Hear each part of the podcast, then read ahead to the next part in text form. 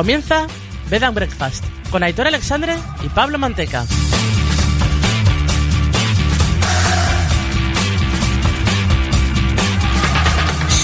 Muy buenas amigas, amigos, bienvenidos a Bed and Breakfast.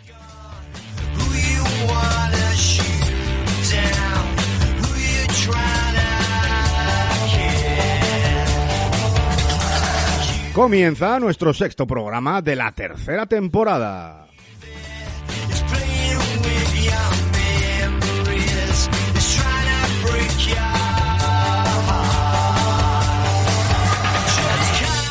Sexta jornada de Premier League, sigue la emoción, sigue la locura y sigue sin haber un dominador. Entre el líder Everton y el decimoquinto Manchester United hay una diferencia de tan solo seis puntos. Solo dos partidos. I love this game.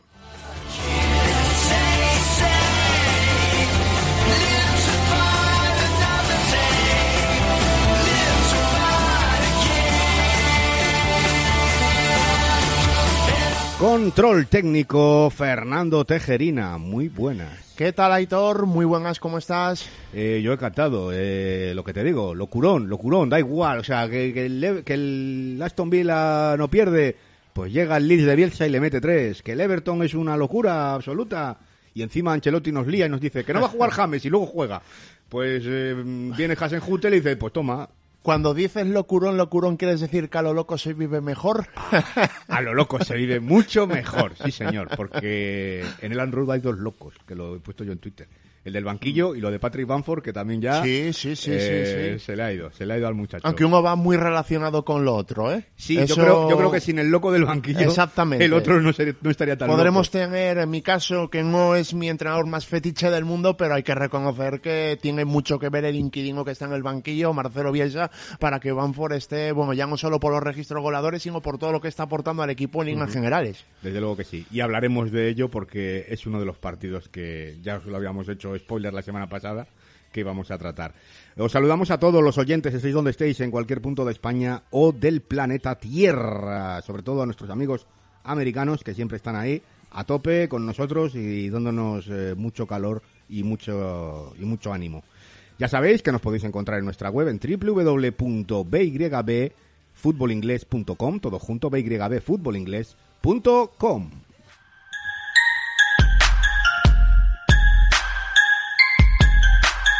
Síguenos en redes sociales.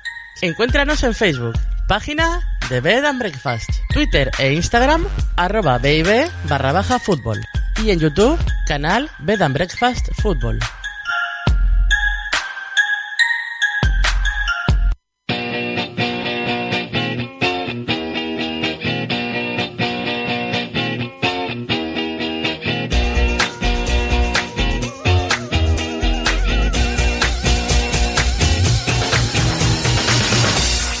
Y vamos con ese repaso numérico de la sexta jornada. ¿Cuáles han sido los marcadores, Teje? Jugado el viernes, el Aston Villa 0, Leeds United 3. Eh, Para el sábado tuvimos eh, cuatro partidos. West Ham 1, Manchester City 1, Fulham 1, Crystal Palace 2, Manchester United 0, Cri- eh, Chelsea 0 y Liverpool 2, Sheffield United 1. Como anécdota, eh, el del Manchester United eh, no le vi. El de Manchester United, digo yo, el Manchester City, no le vi. Y cuando estaba con Manteca, por la tarde ahí tal, relajaditos, y dice, empate a uno, eh, ha empatado el, el tu West Ham, tal. Digo, ¿a qué ha sido gol de Mijail Antonio? Lo mira, pues, sí, Antonio. Digo, vale, pues ya está. Ojo a la rachita del West Ham, ¿eh? Frente a un calendario Que muy nos venimos complicado, arriba. 8 puntos de 12, goleando al Leicester y a Wolverhampton y eh, igualando un 3-0 al Tottenham y ahora un 1 al, al el, City. el fútbol es una puñetera locura, Teje. O sea, Sí, sí, sí. eh, eh, ha sido el- el- un mercado desastroso, solo arreglado con lo de Benrama y, y fuera del mercado y fuera del mercado, digamos, internacional. internacional correcto y aún así y ahora cogen y les da por ganar todo lo que no han ganado el año pasado Sí. haciendo un plantillón. Mois estará que saca pecho no lo siguiente Eh, te- es verdad, te- Dani, tenemos esto va para nuestro amigo Dani Hernández. Tenemos que recuperar el GIF en Twitter de David Moyes con su cara de Robocop. Venga, más. Para el domingo, ayer domingo tuvimos Southampton 2, Everton 0, eh, Wolverhampton 1, Newcastle 1 y Arsenal 0, Leicester 1. Y quedan dos partidos pendientes para el lunes, que son Brighton, West Bromwich Albion y Barley Tottenham. Ahí, ahí queda dicho. La tabla clasificatoria, ¿cómo queda? Pues tenemos a los dos equipos de Liverpool comandando la clasificación. Primero el Everton eh, con 13 puntos, pero eh, está líder por la diferencia de goles, los mismos, como digo, que el equipo de Klopp. Tercero el Aston Villa con 12 puntos, los mismos que el Leicester, que es cuarto. Quinto el Leeds United con 10 puntos, pero hay tres equipos que están empatados con esa clasificación, que son Southampton, Crystal Palace y Wolverhampton. Ahí, y bajando ahí a la- está, casi nada. y bajando a la zona de descenso tenemos colista el Fulham con un punto, el Sheffield United penúltimo con un punto y antepenúltimo el Barley también con un punto pero con dos partidos menos. Así Eh, que tiene su trampilla, vamos a decirlo así. Sí, claro, es lo que lo que tiene hasta que no hasta que no se iguale todo el tema de partidos jugados. Lo que sí que es cierto, ya lo dijimos la semana pasada, es que hay algún equipo que evidentemente falta muchísimo, no vamos a decir que van a defender ya, pero el Barley es uno de esos que tiene pinta chunguele. Sí, lo que pasa es que decimos todos los años lo mismo, que al final Sí. por- eh, tiene el señor pelirrojo del el pelirrojo. que no sabes por dónde te va a salir. El pelirrojo Con llega, llega a febrero, le pega el aire, te gana seis partidos seguidos y octavo. Dice, venid a mí otra vez. Y otro pub, que le inauguren otro pub allí. en. Exacto. Eh, venga, vamos a ir al pub, que hay muchas ganas de hablar, que ya digo que ha sido una semana, una jornada, mejor dicho, eh, muy interesante.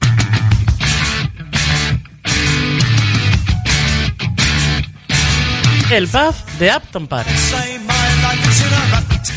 Entramos en nuestro pub, claro que sí, para, para hablar ya en profundidad de lo que ha sucedido en esta séptima jornada, eh, no, sexta, perdón, para, que me voy yo arriba, que me vengo arriba. Correcto. en la sexta jornada en, en Premier League. Eh, y como nos tenemos a, a un grande al otro lado del, del hilo, a don Miguel Ruiz. Miguel, muy buenas, bienvenido de nuevo a Bed and Breakfast. Muy buenas, Heitor. Pues un placer, como siempre, estar con vosotros y ya con muchas ganas de comentar esta Premier League. Me está encantando, ¿eh? ya lo anticipo.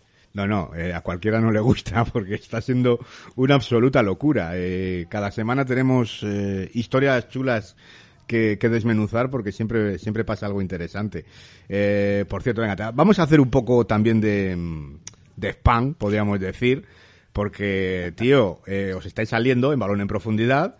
Y aparte de ese podcast fetiche que es para mí pachanga, que es eh, una locura máxima y maravillosa, pues os habéis estrenado también con, con ese con ese café ahí, ahí se me ha ido, espérate, que, que- quedo fatal ahora, Miguel. Era tío. Café, ¿no? Café, joder, ay, cago en la leche. Eso es. Iba a decir el café vienés, digo, no, esto no me suena, del café vienés, tío. bueno, pero era un café vienés, tampoco iba yo tan mal, tan mal encaminado. Era un café bienes, era un Eso café es. ibas bien. ese, ese Ring Café donde habláis de fútbol histórico y que está siendo una auténtica maravilla, tío, ¿eh? O sea que enhorabuena y de verdad que a nuestros oyentes les invitamos a que le peguen escuchas porque, porque está muy chulo, ¿eh? Y además vamos a hablar de fútbol inglés muy pronto, ¿eh? No va a ser el siguiente, pero sí que tenemos previsto hablar de, bueno, de todos los temas que nos permita el café que nos tomamos todas las semanas, Cristian y yo. Así que esperamos que, que guste, que es nuestro objetivo, y acercar un poquito al fútbol histórico pues de una manera original. Ahí, ahí. Tú, tú pon- ponme el hype ya por las nubes, como si no tuviese bastante, ya sabiendo que, que, cada, que cada, cada 15 días, eso cada semana este. Cada 15 días. Cada 15 días también, vale. Pues eso, cada 15 días ya dices, a ver, a ver, a ver lo que toca hoy, pues eh, ya, ya más todavía. Venga, vamos al, vamos al meollo. Hablamos de el partido de la jornada que se nos quedó bastante deslucido, tío, porque Manchester United-Chelsea, pues siempre dices, joder, qué, qué guay, y de repente dices, pues empate a cero. ¿Qué, qué te pareció? Bueno, pues un poco lo que tú comentas, ¿no? Eh, se quedó un poco desangelado.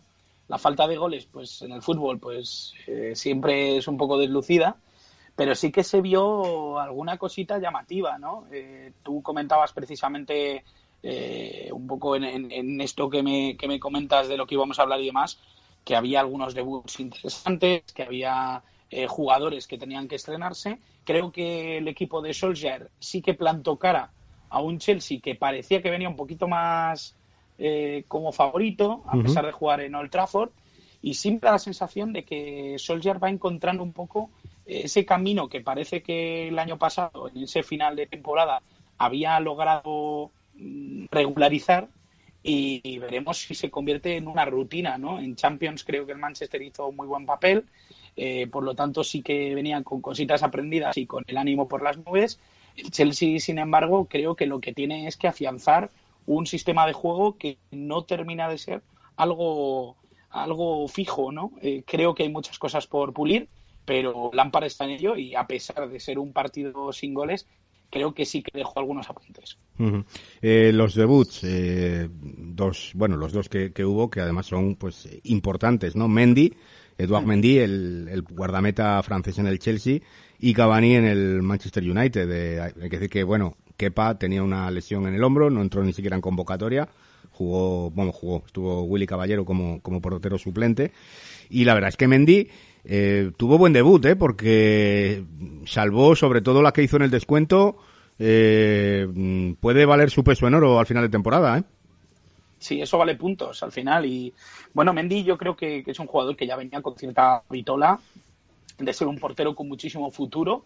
Se sabía, y si no se sabía, pues más o menos lo intuíamos, que su llegada desde, desde el Rennes eh, era para ser portero titular y las sensaciones que eh, no cuenta quepa para nada y, la sensación es que incluso veremos quién se sienta en el banquillo cuando esté recuperado. Eh, porque Eduard Mendy yo creo que sí que tiene la capacidad para ser portero titular de un Chelsea, sí que tiene la confianza además del entrenador, que es algo importantísimo, y que como dices, ya salvó balones importantes que, que si te acuerdas de ellos, empiezas a dar valor a un portero muy joven, pero con muchísimo futuro en Inglaterra. Oye, eh, espera, decir sí, quería aportar una maldad, ironía. Acordaos quién está inscrito en, la portería del Chelsea. ah, hombre. A ver en qué lugar queda Kepa. Eh, no, hombre, pero está puesto en plan de... Sí, hombre, a ver, a ver por eso digo maldad, ironía. El, ¿eh? el porciaca. El porciaca. el porciaca. Pero vamos, que... Pero como haya duda, digo, uy, a ver si Peter Check me lo va a hacer mejor que Kepa. Yo lo tuiteaba también en plan ironía y maldad, porque evidentemente, joder, tampoco es para ponerlo al, pie de la letra lo que, lo que puse, ¿no? Claro, claro. Pero que Peter Check ahora mismo, yo digo, casi que es el mejor portero que tiene, el Chelsea. Ha sido casi hasta más cruel que yo. No, no, muy digo, joder. Claro, a Mendy no le, tampoco le tengo muy no, visto. obviamente. Después de lo visto, creo que Mendy es, eh, evidentemente, bastante mejor que, que Peter Check ahora mismo, el pobre, que claro, ya... Sí, hombre, claro. Lleva año y medio retirado. que, es que es el entrenador de porteros. Claro. Es la, leche. Eh, oye, Miguel, eh, ¿a quién de los dos? Porque son dos, eh, como tú has comentado, dos proyectos, pues, mm, digamos, en construcción, entre comillas, aunque más en construcción el, Chelsea, el del United yo le llamaría más eh, buscando afianzarse o, o, rectificar, o ratificarse, mejor dicho. Eh, pero ¿a quién le ves con una vitola de de que vaya a encontrar ante su camino? ¿A quién has visto mejor eh, en este inicio de, temporada, al United o al Chelsea? Hombre, yo diría que al Chelsea. Creo que el Chelsea, aparte de tener mejores mimbres, eh, creo que es un equipo más compensado que el Manchester United. Creo que el Manchester United, a pesar de que la defensa parece que va un poquito a poco a más, eh, sí que tiene ciertos huecos difíciles de cubrir, pero no difíciles de cubrir porque eh, no tengan automatismo, ¿no? Es que no tiene piezas para, para, hacerlo.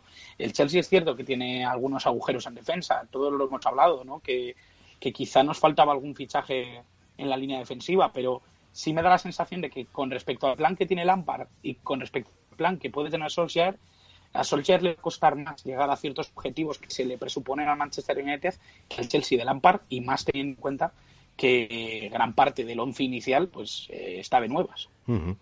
Eh, coincido, ¿eh? ya, te digo que coincido. Eh, nos vamos al otro gran partido, entre comillas, ¿no? Por nombres, eh, porque era, teníamos ayer, domingo ese Arsenal-Leicester, victoria visitante 0-1. Eh, el Leicester ha ganado en casa del Arsenal tras 47 años. Esto quiere decir que desde que existe la Premier League nunca había ganado el Leicester en, o bien en Highbury o bien en, en el, en el Emirates. Eh, quiero que me des tu visión del partido, porque yo luego voy a dar, eh, voy a dar un poquito la mía, porque la verdad es que yo estaba como muy mosqueado con el Leicester y con Brendan Rodgers, y al final, cuando acaba el partido, lo piensas y dices, eh, ¿qué coño mosqueo? Eh, te han dado en toda la boca, Hitor. o sea...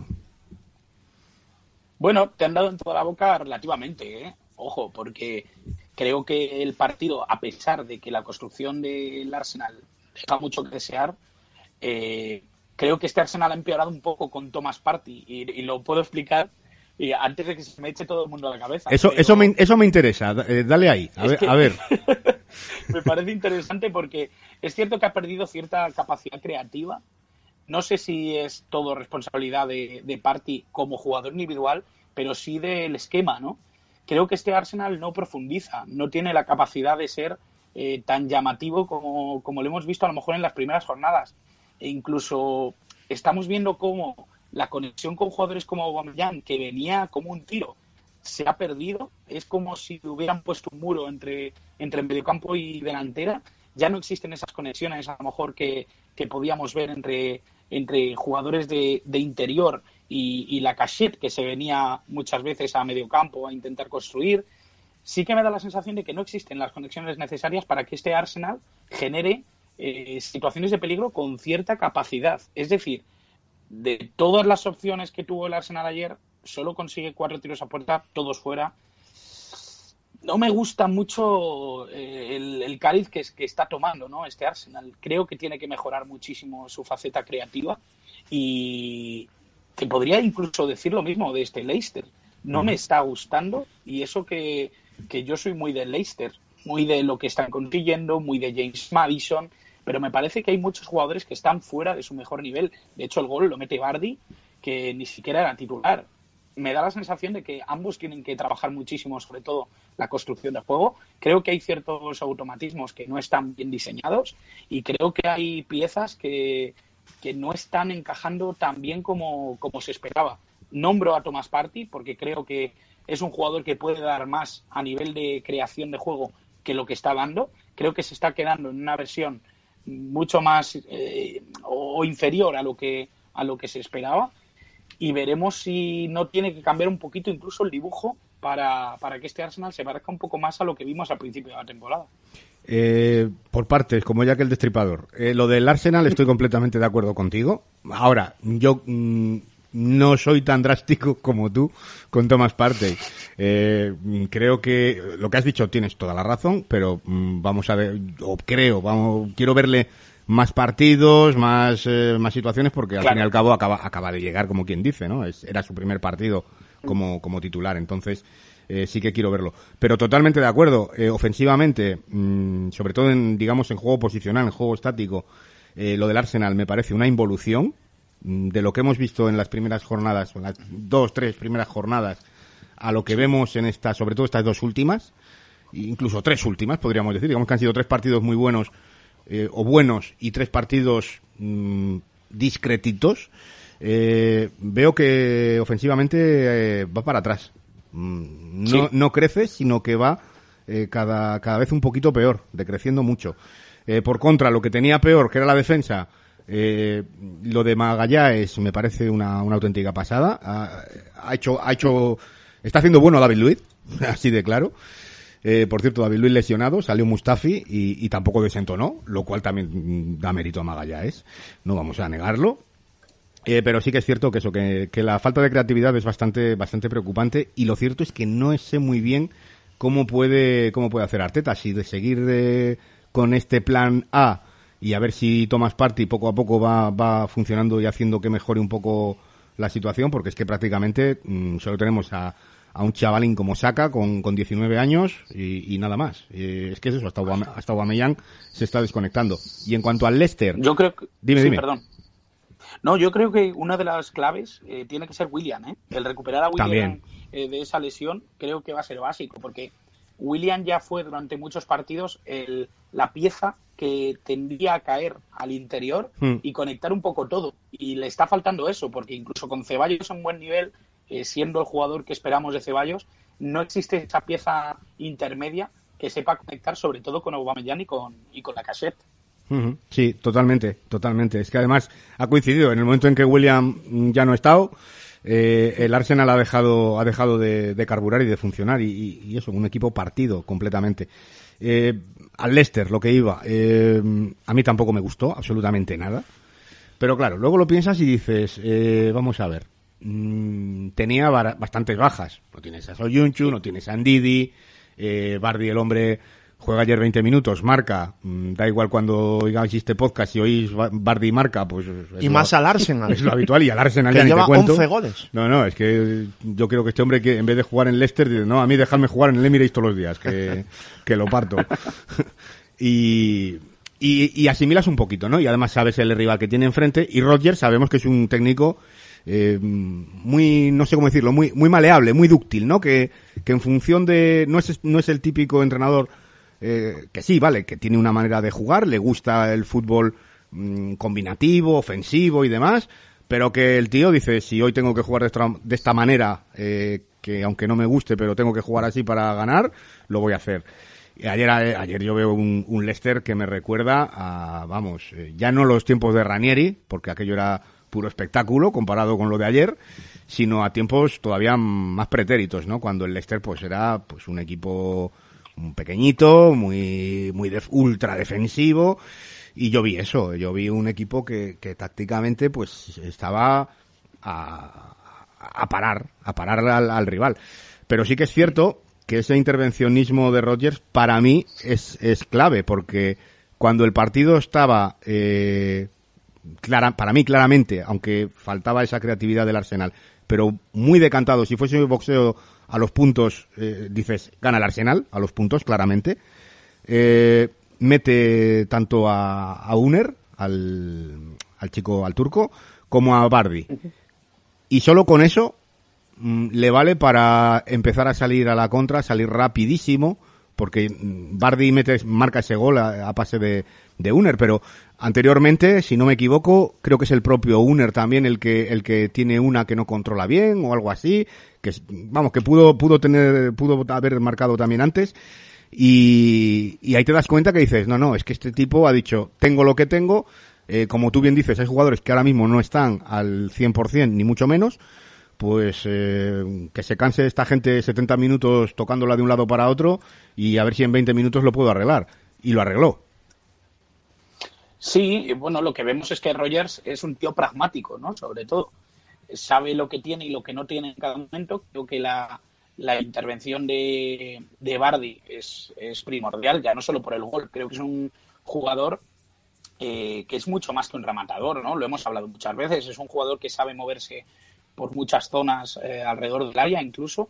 Sabe llamar mucho la atención y sabe cómo engañar a la defensa. Y Under yo creo que lo que dio fue frescura al margen de esa asistencia, que yo creo que también obviamente es importante tener un jugador que sepa dar el último pase, creo que Under sí que es un jugador que puede dar frescura en un momento en el que Madison quizá no está en su mejor momento y en el que, bueno, hay otros jugadores que, que, faltan, ¿no? Y quizá esa, esa chispita de creatividad le viene muy bien al Leicester, sobre todo cuando estamos viendo un Leicester que no consigue, como tú bien has eh, dicho, construir o dar una sensación de, de fluidez, ¿no? Sobre todo en ataque. Así que Rogers, como siempre, intervencionista, pero sobre todo sabiendo conformarse y sabiendo dónde están las limitaciones de este equipo de cara a cualquier partido. Eh, seguramente que con todo el equipo y con otras sensaciones y otra dinámica de juego, lo que propone el Leicester es otra cosa. Yo creo que, mm, no sé cómo lo ves tú, ¿eh? de, cara, de cara al futuro, cuando recupere jugadores y, y, y, y de los que están, pues vayan cogiendo más, más forma. Eh, yo creo que Madison arriba en, la, en, en, ese tridente de ataque no va a estar, porque se pierde. Yo creo que es un jugador que tirado a banda mm. le pierdes.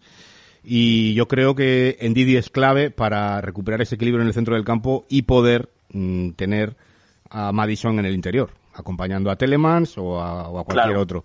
Eh, yo creo que por ahí pasa un poquito el futuro, digamos, sobre todo a nivel ofensivo y de construcción en el Leicester, ¿no? Sí, es que incluso, fíjate, si, si quiere jugar con un 4-2-3-1, eh, Madison se adapta muy bien a esa posición del enganche. Sí, esa ahí sería pero, ideal, claro. Pero claro, en un 4-3-3 también se adapta muy bien a esa posición del interior. Lo que no se adapta nunca es a, es a estar dentro de, de, del, del tridente de ataque, ¿no? Yo creo que no es un jugador de banda, es un jugador que necesita estar en contacto en ciertas zonas de la frontal de, de juego y que necesita estar siempre en continua conexión con, con, la creatividad y con la construcción del equipo. Creo que necesita estar en esa zona de tres cuartos. Y esa zona de tres cuartos, por mucho que quiera Rogers, que a lo mejor desde la banda o construyendo desde el tridente ofensivo se pueda meter al interior, creo que no es su lugar. Interiorizar no es eh, el fuerte, ni mucho menos, de, James Madison.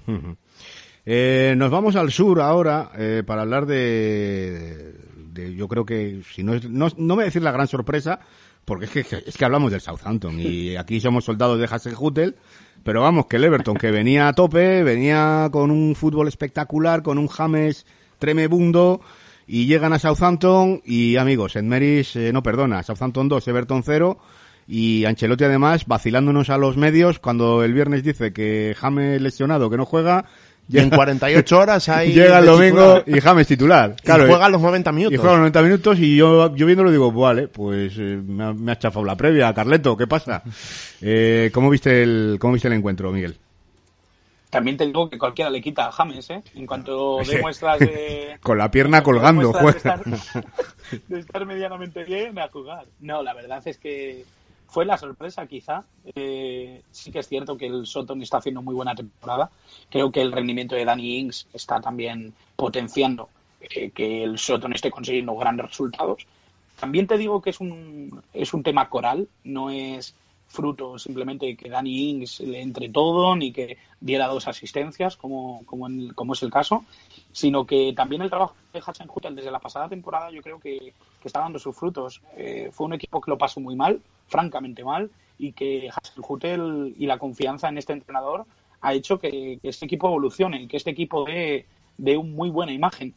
Me gusta mucho cómo juega el Soton. Es cierto que contra el Everton no le veía favorito. Me daba la sensación de que este Everton tenía recursos para, para poder eh, llevarse el partido fuera de casa.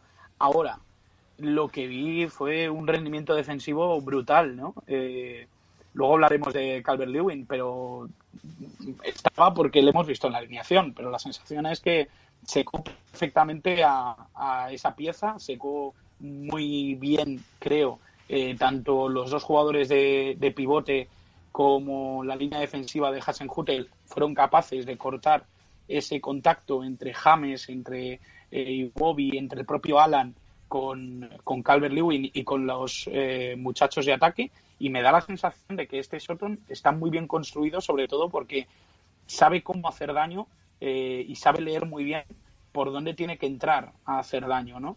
Y en ese sentido, a pesar de que hubo una expulsión y demás, quien no viera el partido, se creerá que es que el Everton jugó mal. No, es que el Everton jugó bien, pero mm. el Soton supo contrarrestar ese juego, supo ir donde podía hacer daño y quizás sí que me pareció que el Everton iba con cierta con ciertos aires de superioridad que no le van a venir nada bien en lo que queda de campeonato si creen que ya lo tienen todo hecho. Eh, dos cositas. Lo de, lo de Danny Ings, me, me gusta mucho que haya sacado el, el tema porque mm, quizá podríamos decir que era el último nueve no tanque, pero sí que con más eh, características de nueve, ¿no? De, de, de nueve noventero, para entendernos. Y estamos, y estamos, y estamos viendo una versión, eh, lo que tú dices, que ya no es el nueve noventero. Eh, es un nueve coral, un nueve moderno, un nueve, eso, que da dos asistencias, que interviene en el, en la construcción del, del juego ofensivo, eh, yo creo que eso, lo mismo que con, con el caso de Jamie Bardi, lo decíamos, de Chapo Brendan Rogers, que nos ha descubierto esta nueva versión, eh, ahí mm, chapó Hasenhutel porque yo creo que eso es trabajo táctico puro y duro y de, y de entrenamiento, ¿eh? Y de entender la idea de tu entrenador. claro. hablas precisamente de que eh, Danny Inks era un poco ese último reducto del 9 típico eh, y, nos encontramos con un equipo que enfrente pone a Calvert Lewin, que está siendo ese tipo de delantero para el Everton, sin ser ese tipo de delantero jamás. es. decir, Calvert Lewin empezó como extremo. Y Calvert Lewin eh, jugaba precisamente como extremo por esa zancada, por esa velocidad, por esa capacidad de ir arriba, por esa, esa, e, esa capacidad para relacionarse también con su entorno. Y ahora lo que está haciendo es un nueve típico de área. Danny Ings ha evolucionado en, el sentido opuesto. Danny Ings lo que ha conseguido es crear ciertas características en su juego que no, se, que no existían y que no se conocían. De hecho, acabo de abrir su mapa de calor y revela perfectamente que su área de influencia parte de, del área, por supuesto, pero, pero no se queda ahí, ¿no? Yo creo que tanto la presión arriba como los apoyos al lateral derecho, yo creo que hay ciertas situaciones en las que Danny se está siendo importante y no es solo en el área pequeña. Y respecto a Lewin, eh, lo comentabas ya un poquito de pasada, pero es que eh, hay un dato que, que, hemos visto hoy y es brutal, y es que eh, no dio un solo toque dentro del área. Claro, mm, ahí eh, Carleto mm, cortocircuitó, o sea, porque, mm, ya ver, sí tienes un equipo con recursos, el Everton, lo ha demostrado, te juega de una manera, tiene a Lucas Diñe por banda, tienes eh, a James que te hace diabluras, eh, tienes muchas cosas, tiene muchas cosas este, este Everton y, muy buenas. Pero al final eh, se resume en lo que tú has comentado, en balón para que remate Calvert-Lewin. Claro, mm, si Calvert-Lewin no está, o, le secas, se acabó. O sea, y lo hizo a la perfección, ¿eh? Lo hizo a la perfección el, el Soton. Un Soton que ya es sexto y a ver cuál es el techo, porque yo llevo ya un par de años, eh, vamos, desde que llegó Hasenhutel prácticamente y le salva, ya el año pasado, eh, yo digo que, este, este proyecto eh, es para terminar jugando en Europa. Mm, lo tengo clarísimo. yo no sé si será este año, si será el siguiente o, o si Hasenhutel podrá terminarlo por, si no se va antes, si no se va antes a otro equipo. ¿Tú cuál crees que es el techo de este, de este Soton? Porque es que eso, es la arañita, poquito a poco va, va dando pasos, va escalando posiciones, va subiendo eh, escalones también en su juego y, como equipo y la verdad es que pinta tremendamente bien, ¿eh? Sí, bueno, yo, yo no soy tan positivo como tú en cuanto a lo que puede conseguir, no soy tan ambicioso, pero sí que me da la sensación de que lo que puede conseguir es que el Soton no sufra cada temporada, que es lo que ha venido haciendo durante las últimas, ¿no? Creo que el Soton se convirtió de alguna manera en ese equipo vendedor que sacaba talento, sobre todo en banda, y que, se convertía un poco en esa granja de extremos y de hmm. laterales que, a veces parecía, ¿no? En cambio, Hasenhutel le ha dado personalidad, le ha convertido en un club que puede mirar a los ojos a cualquier rival. Y en ese sentido creo que el crecimiento es, es brutal, ¿no? No sé si eh, está para Europa, me parece que es muy difícil saberlo, pero lo que está claro es que con Hasenhutel, pues esto, ¿no? Han encontrado una identidad se sienten cómodos en ella y sí da la sensación de que eh, si sigue este progreso, si sigue esta estabilidad, el Sotón no tiene por qué tenerle miedo a nadie, menos teniendo en cuenta que año a año va mejorando su plantilla, ¿no? A pesar de que haya ventas, a pesar de que haya salidas, va mejorando su plantilla y va consiguiendo que todo se acople a la idea de juego, que, es eh, importantísimo de a cualquier mercado, tener claro a qué quieres jugar. Eh, teje tremendo lo de este Southampton, ¿eh? Venden a Hoiber, como dice, como dice Miguel, eh, cada año venden a sus estrellas, es un poco el club cantera, bueno, en medio Liverpool viene del Southampton, o sea que con eso lo decimos todo. Sí, cantera casi de cualquier grande, ¿no? Sí, pero sobre todo del Liverpool, porque, ahí ya llevo como 6 o 7. Que, que tela. Bueno, Gareth Bale salió del Southampton. Gareth Bale también, efectivamente. Correcto. Sin ir más lejos, partió como lateral izquierdo y, bueno, lo fichó el Tottenham, pero realmente es que eh, es brutal la, cantidad de jugadores salidos de, de Soton. Que el trabajo de Hasenhut, el de, de, en un equipo de esas características, eh, lo que decía Miguel, dotarle de esa personalidad y, y, de ser un equipo que mira la cara a cualquiera y que le puede ganar a cualquiera, es tremendo, ¿eh? Bueno, aparte del trabajo que está haciendo, que es absolutamente extraordinario, es lo que ha tenido que reventarse, aparte de las ventas de los jugadores que ya mencionados, muchos a Liverpool, otros al Tottenham, es cómo ha tenido que ir cambiando el esquema, los dibujos y el plan previsto de un principio, rectificando sobre la marcha. Otro, otro intervencionista. Otro intervencionista, está claro. Así que está haciendo, por ejemplo, de los que ya continúa, de Dan Ings, está explotando su registro de goladores como nunca. Está, ya te digo, a un nivel tremendo y la verdad es que es un equipo sin lugar a dudas de de, sello de autor, como lo estamos viendo, y que es capaz de mirar la cara frente a cualquiera. Y por cierto, creo que hoy se cumple exactamente un año del 0-9 frente al Leicester. O por ahí anda, está cerca. Fíjate lo que la importancia de la, de la confianza de un entrenador que está claro que es de cierto prestigio y, lo, y está dando sin ninguna duda sus réditos. Cuando se hablaba de que le podían cesar después de esa goleada, de caer con estrépito, etcétera, etcétera, un año después sigue y es un conjunto en absoluto crecimiento. Miguel, tú eras de los de, si no me acuerdo, si no recuerdo mal, porque joder, de un año aquí, pues ya hace, hace bastante, y fíjate la pila de tweets que escribimos en un año, pero me suena que tú eras también de los que cuando recibe nueve aquel día el, el Soton, eh, hicimos un poquito ahí de eso, de soldados de Hasenhutel, y hubo mucha gente que decíamos que, que no, que nada de, ces- de, de cesar a Hasenhutel, que era clave que man- mantenerle en el cargo. Eh, ¿Cómo mola cuando mm, dices, coño, no soy tan tonto, hemos acertado en algo, porque otras no las tenemos, otras no las tenemos que comer, evidentemente.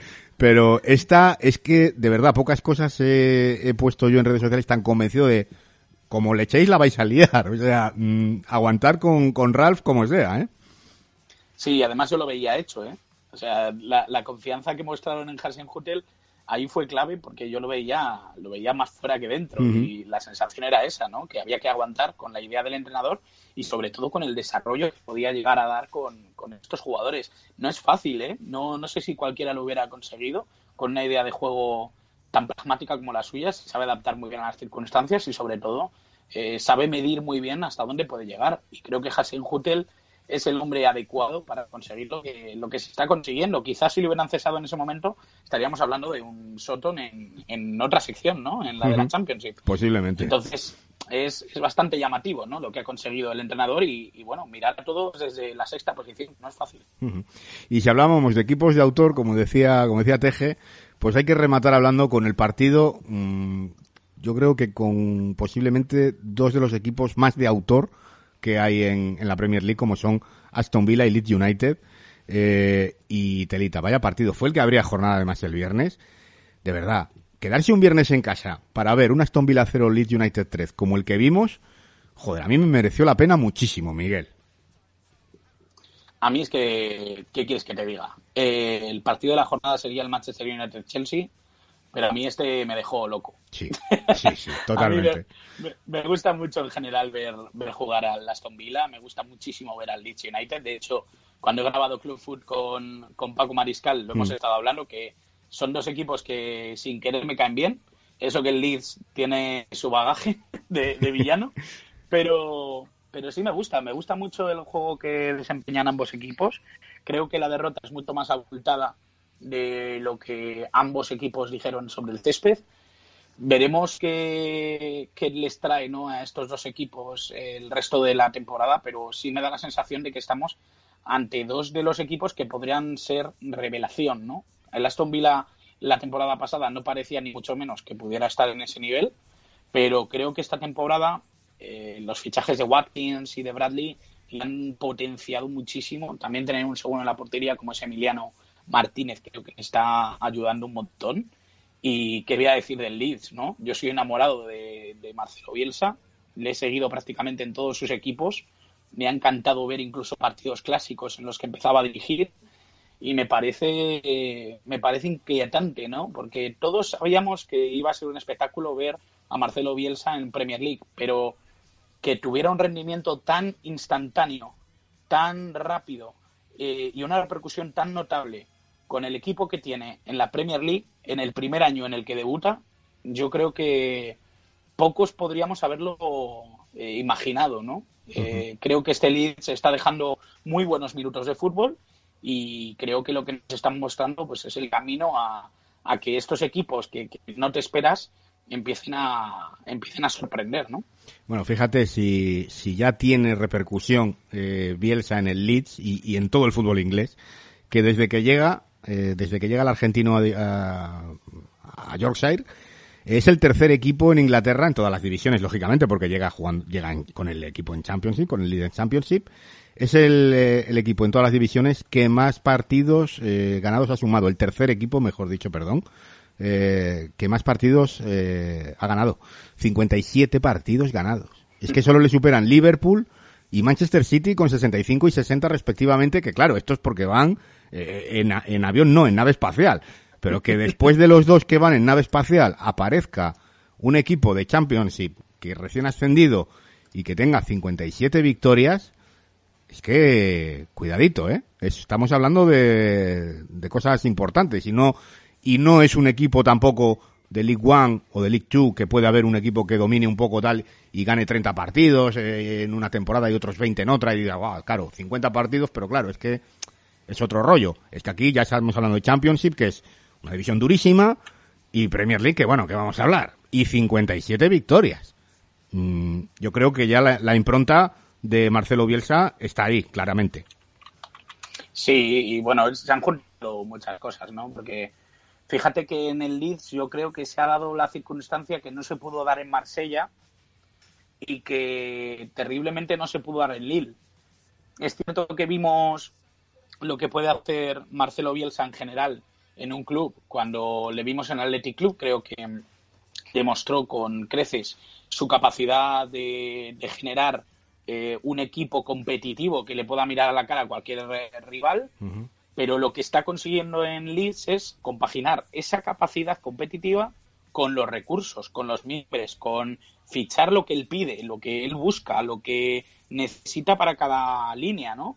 Y creo que eso, el darle los mimbres a una persona como Marcelo Bielsa, es conseguir precisamente esta racha de victorias, este, esta sensación de que estamos viendo un equipo eh, que, al que pueden hacer frente muy pocos equipos en Inglaterra y que realmente acaba de ascender. Es que es, es inquietante simplemente decirlo, ¿no? Que este equipo ya se esté codeando con todos estos, porque tú lo nombras, ¿no? Liverpool, Manchester City, estamos hablando de casi 60 victorias y, estamos hablando de un equipo que acaba de ascender de Championship, que no es una división para nada sencilla, eh, lo puede decir nuestro querido Alberto Feal, y, la realidad es la realidad es la que es. Creo que se está haciendo muy buen trabajo. Creo que no todo es Bielsa, todo es también el equipo que tiene detrás, pero por supuesto la construcción de esa idea de juego y el que el equipo y la directiva vayan a una con el entrenador me parece fundamental.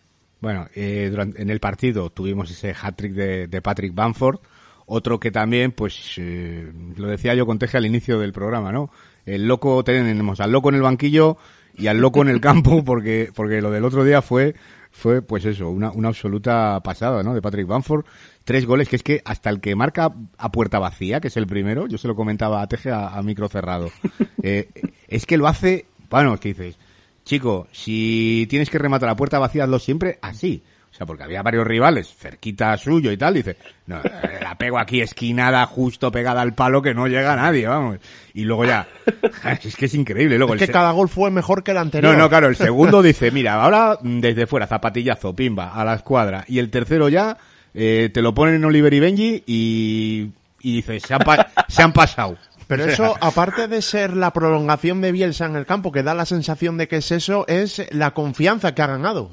Aparte de la relación directa que mm. hay entre Marcelo Bielsa y él en cuanto al, a incrementar su rendimiento de esta manera, claro. Eh, mírame a ver la tabla de goleadores, Teje, porque el dato es que en toda su carrera Patrick Bamford ha marcado un gol en Premier League el chico tiene 27 años y ha marcado un gol en Premier League.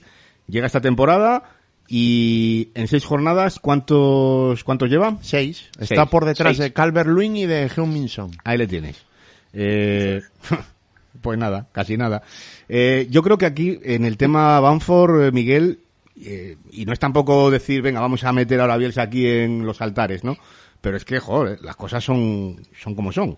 yo creo que influye mucho lo primero, que el jugador tiene, ha tenido esa, tiene esa capacidad de crecimiento. Marcelo Bielsa la ha sabido ver. Y digamos que el ecosistema que se ha construido en este Leeds eh, le beneficia mucho a Patrick Bamford porque mm, quizá para el aficionado medio que diga Rodrigo que ha marcado un gol, joder, qué mala temporada de Rodrigo que ha costado 30 millones y solo ha marcado un gol. No, o sea, el papel de Rodrigo eh, es fundamental en tanto en desmarques de ruptura como luego lo que la locura que se le ocurre, que por algo le llaman el loco, de meterle en este partido ante la Aston Villa la segunda parte de interior izquierdo para para intentar eh, más adelante digo interior izquierdo pero es que se inventa una posición porque es como interior pero que estaba muy cerca también de Banford o sea le habría huecos desmarques de ruptura eh, caía banda para apoyar también a Harrison en esas entradas salvajes por banda izquierda. Mm, es que es que fue eh, lo de Rodrigo eh, y lo que está construyendo Bielsa con, con, los mimbres que tiene, lo que tú decías y demás, es que está siendo una auténtica pasada, ¿eh? A ver, es que eh, podríamos hablar horas simplemente de, este, de este Leeds, porque lo que tú comentas de Bamford es un, es un delantero. Fíjate, cuando pasó por el Nottingham Forest, a mí me dejó muy mal sabor de boca, mm. porque, bueno, era un delantero que, que era inverosímil. Era no entendías muy bien si lo que mejor hacía era rematar, si era un jugador que jugaba mejor con espacios, si está claro que lo que mejor hace es definir. Eh, los goles que mete son, son brutales. Normalmente siempre encuentra el hueco donde, donde puede colarla. Es un tío que tiene mucho instinto goleador. Pero da la sensación de que, de que con Bielsa ha subido unos cuantos peldaños, ¿no? Primero porque se ha entendido a sí mismo. Segundo porque no intenta hacer cosas que no, que no le van a salir. Y tercero porque ocupa las zonas clave donde puede aparecer el balón en una posición ventajosa. ¿Eso cómo lo consigues? Pues lo consigues, por supuesto, con el talento del propio jugador, pero también poniéndole el contexto necesario. Y ahí entra también, pues, esos movimientos, ¿no? De Rodrigo, eh, tú lo comentabas, el ponerle interior yo creo que es un movimiento súper inteligente porque Rodrigo tiene unas peculiaridades brutales a nivel, a nivel de juego. No es un delantero típico, mucho menos. Y eso yo creo que lo, que lo ve cualquiera, ¿no? No es un delantero que, pueda ser único delantero de un equipo. Es un jugador que de hecho se potencia cuando es segundo delantero, cuando está acompañado de otro nueve. En este sentido, ponerle de interior eh, proporciona que Banford tenga ese acompañante, que tenga esa persona que siempre va a estar por detrás buscándole. Y Rodrigo tiene eh, esa referencia que necesita normalmente para potenciar su juego. Luego, hay otra pieza que a mí me parece fundamental y que se habla muy poquito de ella, que es Klitsch. A mí me parece un jugador brutal al espacio creo que es de los jugadores más definitivos de Premier League. Creo que es un jugador que eh, se está viendo o está sonando muy poco porque al final está, por así decirlo, opacado por, el talento de otros jugadores que están en el mismo equipo, pero creo que el polaco, eh, a sus 29, 30 años, si no me equivoco, que tiene, está encontrando su mejor nivel de juego precisamente porque le están dotando de ese contexto. Está mm, forzando a que jugadores que tiene alrededor lleguen a un nivel superior. Creo que no son tan buenos como parecen por jugar en el contexto en el que juegan. Y esto es, esto es así de llamativo porque Bielsa consigue precisamente esos contextos competitivos que hacen que jugadores como Rodrigo, que jugadores como Bamford, que jugadores como Keys, que jugadores, eh, sin ir más lejos, como, como Costa o como Harrison, eh, se potencien a niveles que incluso ellos seguramente no, no hubieran imaginado tener. Hablar de Glitch eh, nos llevaría tres programas eh, de Bed and Breakfast, Miguel. o sea, porque es, es una locura. O sea, yo mm, todavía no sé muy bien. Eh, o sea, cuando le veo en el, en el dibujo, ¿no? Pues sí, vale, juega de, juega de, juega aquí, bien. Pero yo luego veo el partido y digo, este tío juega de, de lo que le da la gana. O sea, de lo que le da la gana. Y de todo lo hace bien. ¿Vale? O sea, entra por banda, por la derecha. Eh, te juega de seis y es, mm, es un 6 brutal. Eh, de repente se te planta en la frontal y te casca unos golazos espectaculares. Es increíble. Y, lo de Klitsch, vamos, lo tengo clarísimo. Ese sí que lo tengo clarísimo. Ahí no hay mucha discusión de que es cosa de Bielsa. Porque yo, yo lo que me pregunto es, ¿dónde ha estado este señor los primeros 29 años de su vida que nadie le conocíamos? Y ha tenido que llegar ahora para, para, para ver eh, este pedazo de futbolista, ¿no? Y por cierto, eh, lo que en otras situaciones eh, podría ser eh, polémico, ¿no? Como un cambio en el minuto 20, que, que digas, ay, no hay lesión y, y, un entrenador cambia a un jugador en el minuto 20, pues aquí se torna en genialidad, porque mm, más que echarse la culpa al jugador, eh, se autoecha la culpa el propio entrenador, ¿no? Es decir, me he equivocado con el planteamiento, eh, metió a Strug, porque hay que recordar que Calvin, Phillips está, está lesionado, apuesta de, de, de, de inicio por Strug, eh, y a los 20 minutos ve que eso no carbura, eso no funciona, quita a Stroke, mete a Shackleton y a partir de ahí eh, el lead ya es otro. Eh, otra cosa también mm, para apuntar al, técnico, que bueno, ya le conocemos, ¿no? Pero que, que a este tío le da igual, o sea, decir, mm, me da igual que sea minuto 20, que minuto 30, que descanso, que cuando sea. Si hay que cambiar algo, se cambia. Es que fíjate que lo de los cambios eh, pronto siempre se mira al jugador a modo de castigarle, pero normalmente si tú quitas a un jugador pronto es porque te has equivocado tú. Claro. Quiero decir, tú has puesto a ese jugador en ese momento, en ese contexto de juego y para este partido. Por lo tanto, si lo quitas a los 20, 25, 30, incluso en el 45, es porque quieres mover algo que no te ha funcionado, no, te has equivocado. Independientemente de, lo que consigas después, ¿no? Pero Bielsa generalmente lo que toca lo toca para bien, ¿eh? Yo, yo siempre pongo el mismo ejemplo, el, el partido contra el Manchester City, el incluir a Rodrigo en segunda parte, hmm. eh, creo que tiene más el haber, el no haber confiado en Rodrigo para la primera parte, yo creo que es más necesito a Rodrigo en la segunda parte. necesito a Rodrigo al 100% contra una defensa que no está al 100% en un momento determinado de partido en el que necesito este tipo de juego. Y, y yo creo que en ese sentido es donde se ve que Bielsa maneja todos y cada uno de los minutos de juego. Probablemente se equivocaría con Switch, probablemente, pero lo que vemos es que tiene muy claro qué necesita para, para que eso mejore. Y el Leeds cambia, ¿no? Igual que cambió radicalmente contra el Manchester City.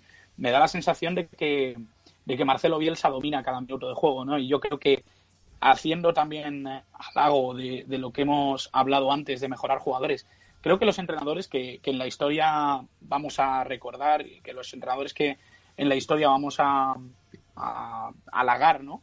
Probablemente sean los que han cambiado la cara, la identidad de los equipos y sobre todo los que hayan mejorado a los jugadores con los que han eh, pasado, ¿no? Y creo que enseguida nos salen nombres en la cabeza de, entrenadores que han potenciado ciertos jugadores que luego en otros contextos quizá no han, no han rendido igual, precisamente porque crea contextos. Y en ese sentido Marcelo Bielsa yo creo que es uno de ellos. Sin, sin ningún género de dudas.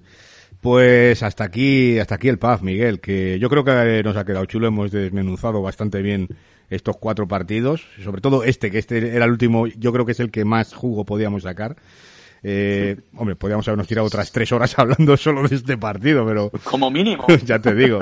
Pero el tiempo, el tiempo es el que es. Eh, Miguel Ruiz, de verdad, un auténtico placer, amigo, y que hablaremos eh, a menudo, ¿vale? Cuando tú quieras. Un abrazo a todos. Un abrazo. Ahí, ahí estaba Miguel Ruiz, claro que sí, que hemos estado hablando aquí largo y tendido y muy a gustito. Nosotros vamos a ver cómo viene la séptima, Teje. Vamos a por ello.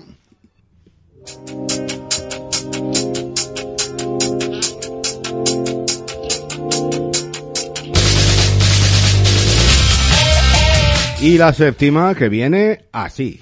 Pues para el viernes tenemos un Wolverhampton Crystal Palace, eh, para el sábado Sheffield United Manchester City, Barley Chelsea y Liverpool West Ham. Bueno, viendo cómo está el West Ham en este tourmalet particular que tiene, no descartemos absolutamente nada. Temblad, Reds, vamos a por vosotros. Ahí está. Ya verás, 4-0. O 0-4, no, eso no es inviable, Eh, pero... A ver, inviable no hay nada, No, y, menos verdad. este año. Bueno, de verdad, después de un O sea, 7-2. Vamos a ver. bueno, para el domingo tenemos eh, cuatro partidos: Aston Villa, Southampton, Newcastle, Everton, Manchester United, Arsenal y Tottenham, Brighton. Y para el lunes los dos eh, que quedan, como son un Fulham, West Bromwich Albion y un guapete Leeds United, Leicester. Uh, uh. A ver si lo hacemos pronto el lunes que viene y Sí. me da tiempo a verle, porque... Pinta bien. Sí, sí, sí, sí. Pinta sí. muy bien. Ya te digo. Eh, lo que pinta bien también es la Championship, que como siempre, pues, ¿qué vamos a contar? Es una auténtica locura, así que venga, vamos a ello.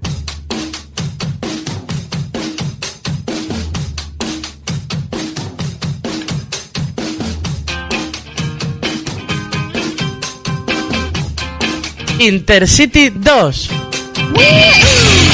Entramos en el territorio Championship, cogemos el tren, el Intercity 2, para ver qué equipos eh, llegan a la máxima categoría y eh, también qué equipos cogen el tren, pero el de, el de bajada, el de League One. Eh, vamos a ver, Teje, ¿cómo ha ido la séptima jornada en esta segunda división del fútbol inglés? Pues hemos tenido los siguientes resultados. Nottingham Forest 1, Derby County 1. Y para el sábado los, parti los eh, 11 partidos restantes, como son Watford 1, Bournemouth 1, Bristol City 1, Swansea 1, Cardiff 1, Middlesbrough 1, Coventry 0, Blackburn 4, Huddersfield 1, Preston 2, Millwall 1, Barnsley 1, Norwich 2, Wycombe 1, Queen's Park Rangers 0, Birmingham 0, Reading 3, Rotherham 0, Sheffield Wednesday 0, Luton 1 y Stoke City 3, Brentford 2. Ujú. Bien, eh, la tabla clasificatoria eh, que nos queda como. Pues tenemos al Reading líder con 19 puntos de 21 posibles, es decir, eh, sacando ya eh, un colchón de 5 puntos al segundo y al tercero, que son Bristol City y, Watford en este orden. Cuarto el Bournemouth con 13 puntos, los mismos que el Norwich, que es quinto. Sexto el Millwall con 12 puntos, pero ojo que tiene tres eh, por detrás con los mismos puntos, como son el Swansea, Stoke y Luton. El, bajando a la zona de descenso tenemos ante penúltimo al Derby County con 4 puntos. Vigésimo tercero el Wycombe con cero y el Sheffield Wednesday último con menos cuatro. Ahí, ahí está. Eh, joder, es una locura, me encanta, de verdad. O sea, ver ya eh, el Reading arriba, el Millwall en puestos de, de playoff, es una, es una pasada. Eh, vamos a ver cómo, cómo discurrió, qué sucedió en esta jornada y para eso, como siempre, Pues hablamos con el gran Alberto Feal. Muy buenas, Alberto. Hola, Hitor, ¿qué tal? Muy buenas, un placer de nuevo. El placer es nuestro amigo. Oye, para empezar, el líder, ¿cómo está el Reading? Inmejorable el comportamiento de los de Paunovic, extendiendo su racha invicta desde el comienzo de temporada con otro nuevo triunfo, esta vez goleando a los Millers por tres tantos a cero en el Majeski. El Rotherham dominó en la primera parte pero sin crear ocasiones y fue castigado cuando Jakub Meite adelantó a los Royals en el minuto 41. Los del sur de Yorkshire también dieron comienzo con su mejor versión en el periodo final pero el líder de la categoría volvió nuevamente a abrir todavía más la brecha en el marcador con el segundo tanto, obra nuevamente de Meite, con lo que lograría un doblete. Y el tercero, pues de Lucas Joao, este desde los 11 metros y ya en el mismo descuento. El Reading incrementa así la ventaja sobre el segundo clasificado en 5 puntos y 7 sobre el séptimo puesto que ostenta ahora mismo el Millwall. Y tuvimos además esta jornada un Midlands Derby con, empate entre Nottingham Forest y Derby County. Sí, reparto de puntos uno a uno en el East Midlands Derby disputado en The City Crown, un resultado que visto lo visto Aitor eh, se me antoja bastante justo. Persiguiendo su segunda victoria en liga, los hombres de Philippe Cocu tomaron la delantera con estilo mediante un hermoso tiro libre de Martin Wagon a la media hora de encuentro, pero Lil Taylor empató con su primer tanto desde su llegada al conjunto de la ribera del tren en el minuto 64. Desde que Chris Hutton se hiciese cargo, eh, se hiciese con las riendas tras la destitución de Sabrina Mucci, el Forest ha obtenido cinco puntos en tres encuentros. Eh, dije yo Midlands Derby y me comí el East, East Midland Derby, claro que sí. Eh, además tuvimos un buen partido entre dos equipos recién descendidos como son Watford y Bournemouth, y también empate. Duelo entre dos recién descendidos con idéntico resultado que en Nottingham empate a un tanto. Eh, los Cherries de Jason Tyndall salvaron un punto in extremis en pleno descuento con el tanto de Chris Mefan. Mucho antes, a los 12 minutos, el croata Steve Perica adelantaría a los Hornets. El conjunto de Vladimir Ivic realizó un trabajo encomiable en defensa y parecía listo para lograr eh, su cuarta victoria consecutiva en Vickery Road hasta que el defensa central galés se encargó pues de aguarles la fiesta. Eh, y el Bristol City, los Robins, que no pudieron ganar a un supuesto gallo de la categoría como es el Swansea. Así es, Aitor. Aquí en Aston Gate, Jamal Lowe a los 51 minutos abrió el marcador en favor de los Swans, pero Naki Wells a 7 para la conclusión de penalti terminó empatando para el Bristol City. Dean Holden, que realizó cinco cambios con respecto al equipo que salió derrotado en casa contra el Middlesbrough en tres semanas, alineando a Thomas Callas por el lesionado Alfie Mawson y dando entradas a los laterales Steve Sesseñón y Jada Silva, además del mediocampista no irlandés ex de los Baggies y Owls Chris Brandt, así como al delantero Antoine Semiñó, no fue capaz de pasar del empate. A pesar de ello, los Robins continúan ocupando la segunda posición en la tabla clasificatoria, eso sí, algo más alejado ya del líder. Por su parte, el Norwich, que dio buena cuenta del Wicom, al que derrotó por dos goles a uno. Efectivamente, Aitor, de nuevo Mario Brancic, por segunda jornada consecutiva, se convirtió en el héroe de los Canaries al darles los tres puntos con sus respectivos tantos en las postrimerías de sus encuentros frente a Birmingham, disputado este pasado martes, y el de este sábado frente al Wicom, también en Carroll Road. Anteriormente, y nada más comenzar la contienda, y cuando tan solo se llevaban disputados tres minutos, Timu Puki adelantó al Norwich, pero Scott Casket, que volvió a marcar su segundo en liga tras el que anotó frente al Millwall hace dos jornadas, nueve más tarde, fue capaz de empatar. Y como bien comentaba anteriormente, el centrocampista bosnio se encargó de deshacer la igualada. Tres victorias consecutivas para los de Daniel Fark que los acercan a la cabeza ocupando posición de playoff de ascenso. Por contra, los Boys todavía continúan sin poder inaugurar su casillero de puntos.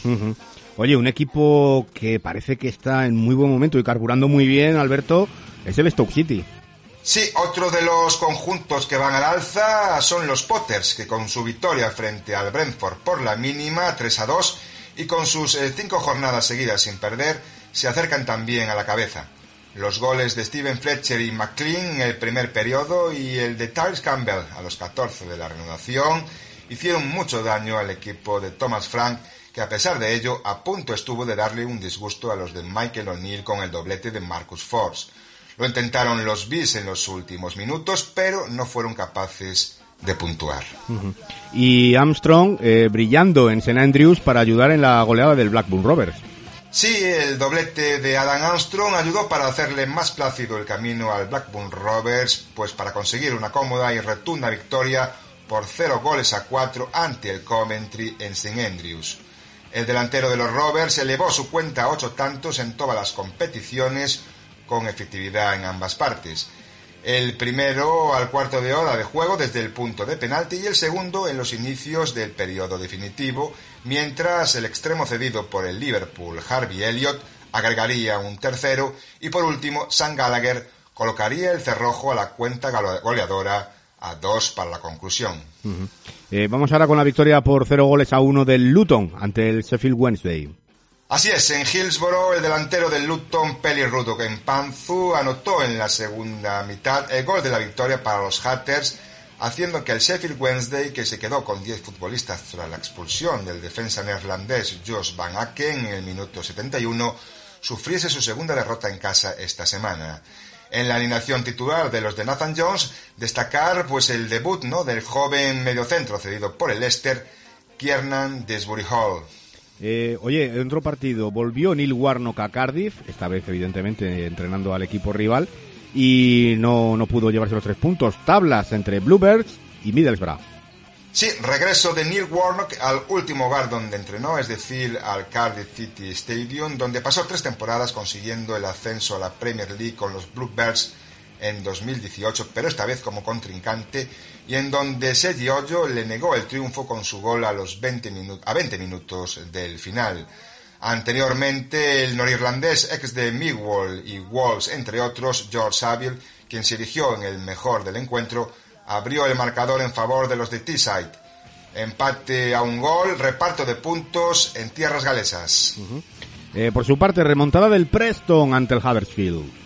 Sí, comenzó fuerte el conjunto local, eh, con mayor dominio, pues también con un alto porcentaje de posesión y alguna que otra ocasión. Y ya a los ocho minutos, eh, Fraser Campbell ponía por delante en el marcador a los de Carlos Corberán. Ya en la segunda mitad perdieron el rumbo y en tan solo dos minutos el internacional irlandés Alan Brown con su doblete, eh, pues le daba la vuelta a la tortilla en favor de los de Alex Neil. Los Terriers jugaron los últimos 12 minutos con uno menos tras la expulsión con tarjeta roja directa de Navisar. Y un dato, Aitor, eh, primera victoria del Preston en Huddersfield en 28 años. Ah, mira, nos la apuntamos, que es, es interesante. Oye, los Tykes, que no terminan de sumar de 3 en 3, ¿eh? Sí, los Tykes, que continúan sin ganar esta temporada, salieron de Deden frente al Millwall con un meritorio empate a uno en el último encuentro a cargo del técnico interino Adam Murray. El francés eh, Ismael, quien militara en su época de futbolista durante solo una temporada en el Crystal Palace a finales de la década de los 90, regresa al fútbol inglés, pero esta vez para llevar las riendas de los del sur de Yorkshire desde el banquillo. Ambos tantos llegaron eh, al final de lo que anteriormente había sido una primera parte horrible con un sorprendente primer gol del capitán del Barnsley, Alex Morwood, que fue rápidamente neutralizado tan solo un minuto después en favor de los Lions con el cabezazo de Jay Cooper. Oye, mientras tanto, eh, Queens Park Rangers y Birmingham que no consiguieron mover el 0-0 inicial. Resultado gafas. Sí, y ya para ir finalizando este recorrido por la séptima jornada en la Skybet Championship, mencionar el encuentro disputado en Loftus Road con empates sin goles entre QPR y Birmingham. Un punto para Hoops y para Blues que quizás no fue una sorpresa dado que los dos equipos tienen el mismo número de victorias y puntos, así como la misma diferencia de goles. Eh, ¿Algo más, Alberto? Pues nada más, Aitor, simplemente recordar que esto no para y que la octava jornada regresa en tres semanas con seis encuentros para el martes, quedando la otra mitad, es decir, los seis restantes para el miércoles. Y además, todos ellos coincidiendo una vez más con una nueva jornada de UEFA Champions League. Perfecto, amigo. Pues el próximo lunes hablamos eh, más de lo que haya sucedido en Championship. Muchas gracias, Alberto. Un abrazo. Hasta la próxima, Héctor. Un abrazo. Ahí, ahí está Alberto Feal contándonos lo que ha sucedido en esta séptima jornada. Y Teje, la 8, que ya nos ha dicho Alberto que, que viene ya. Eh, ¿Cómo viene? A ver. Arranca mañana martes, efectivamente, con el Barnsley Queens Park Rangers a las 9 menos cuarto, cinco partidos, como son el Blackburn Rovers Reading, Brentford Norwich, Middlesbrough Coventry, Swansea Stoke y Wycombe Watford. No parece que sea el día más apropiado para que el No, Wycombe se no, vaya a estrenar, ¿eh? No lo veo, no veo yo a, a, a Quinfengua metiéndole goles al Watford. Ojalá No. me equivoque, no porque me caiga mal igual el Watford, igual pero... sí marca, pero no sé si será suficiente no para sé yo, estrenarse. no sé yo. A sumar tres puntos lo veo difícil. Muy difícil, sí. Y para el miércoles, como ha dicho Alberto, los seis partidos restantes. A las 8 eh, Preston Millwall y los cinco restantes a las 9 menos cuarto. Birmingham Huddersfield, Bournemouth eh, eh, Bristol City, Derby County Cardiff, Luton Nottingham Forest y Rotherham Sheffield Wednesday. Perfecto, pues eh, lo, lo comentaremos seguramente en redes sociales y el lunes pues eh, seguiremos eh, con lo que suceda el fin de semana, claro que sí. Nosotros vamos a darle un poquito al fútbol femenino.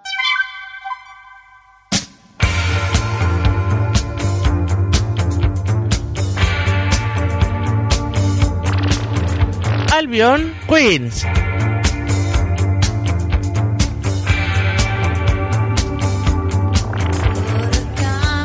Y entramos en nuestra sección de Albion Queens para hablar un poquito de fútbol femenino, aunque esta semana TG ya sabíamos que no, no hay competición, hay parón. Exacto. Pero tenemos, eh, hay que resumir un poquito cómo ha ido este, este inicio, eh, estas primeras jornadas en la FAWSL, que cada vez me gusta más decirlo, ya lo he aprendido. Y como no, tenemos ahí al otro lado del hilo telefónico a la grande, a la que más sabe de esto. Valentina Vega, muy buenas, bienvenida de nuevo a Bed and Breakfast. Hola, un gusto poder estar otra semana aquí. Eh, semana sin competi, semana sin liga, pero en la que tenemos que hacer una pequeña valoración de lo que de lo que ha sido de lo que está siendo este este inicio de campaña y si te parece podemos empezar con las sensaciones que te da a ti pues el top 3, ¿no? Eh, los tres grandes equipos, hay que recordar que el tercero eh, va va a Champions este año, ¿no? Sí, efectivamente, este año el tercero tiene esa posibilidad. Y igual que hablamos de que la Premier League, con la fuerza que tiene, pues está ocurriendo lo mismo en la Liga Femenina. La inclusión de los equipos, poco a poco están todos los grandes del masculinos también con un femenino. Estamos viendo que se ha creado ya no hay un top 3 como había, sino que podemos hablar ahora mismo de cinco equipos que pueden estar en esa pelea por el título, aunque obviamente Arsenal, Chelsea parecen los más fuertes, porque el Manchester City de ese top 3 es el que las sensaciones no están siendo las esperadas. Pero ahora se han incluido Everton y Man United llegando a, a por la pelea y sobre todo, quizá no por el título, pero seguro por intentar estar en Champions. Ujú. Las sensaciones del Arsenal son lo que hemos comentado muchas veces.